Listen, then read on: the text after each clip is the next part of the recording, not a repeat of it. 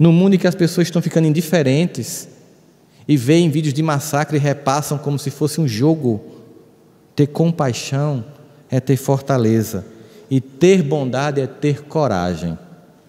Coragem da bondade dos bons para que a gente prepondere ante os maus. Onde conseguir tudo isso? Lá em casa tem um poço, onde a água é muito limpa. Referência ao lugar chamado família. O lugar fecundo, onde você se nutre das pessoas imperfeitas. Porque muita gente deve estar dizendo, é porque você não conhece minha família, soubesse o poço da minha casa como é. É fácil dizer isso, né? Como se a família do outro fosse melhor que a minha, é igual a grama do vizinho é mais verde que a minha, aquela visão infantil de que o outro é melhor.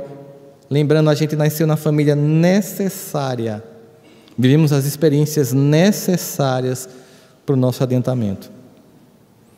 Mas diante de tudo que está acontecendo, vamos retomar. Muito, muito mais gente sai todo dia para fazer o bem. Nesse final de semana, vai ter homicídios na cidade, talvez. Vai ter gente que vai ser machucada. Nesse final de semana, várias pessoas vão fazer o bem. Várias pessoas vão para hospitais cantar para doentes. Várias pessoas vão cuidar de pessoas com câncer. Vários filhos estão se revezando cuidando de um pai e de uma mãe idosa. Mesmo que brigando com o outro. Hoje é teu dia, me sufoca. Normal, família é assim empurra mais para um, depois o outro reclama, vocês não gostam de papai, é normal, tudo desse jeito. É isso que está acontecendo. Jovens vão para asilos. Nesse final de semana vai ser feito muito bem, mas não vai ter nenhuma notícia sobre isso. Que nós possamos noticiar o bem. Que nós possamos compartilhar nas redes sociais o lado luminoso da sociedade humana. Que nós possamos testemunhar o que, que o Evangelho de Jesus faz na nossa vida, o que modificou a nossa vida depois que conhecemos Ele. É isso que a gente vai fazer.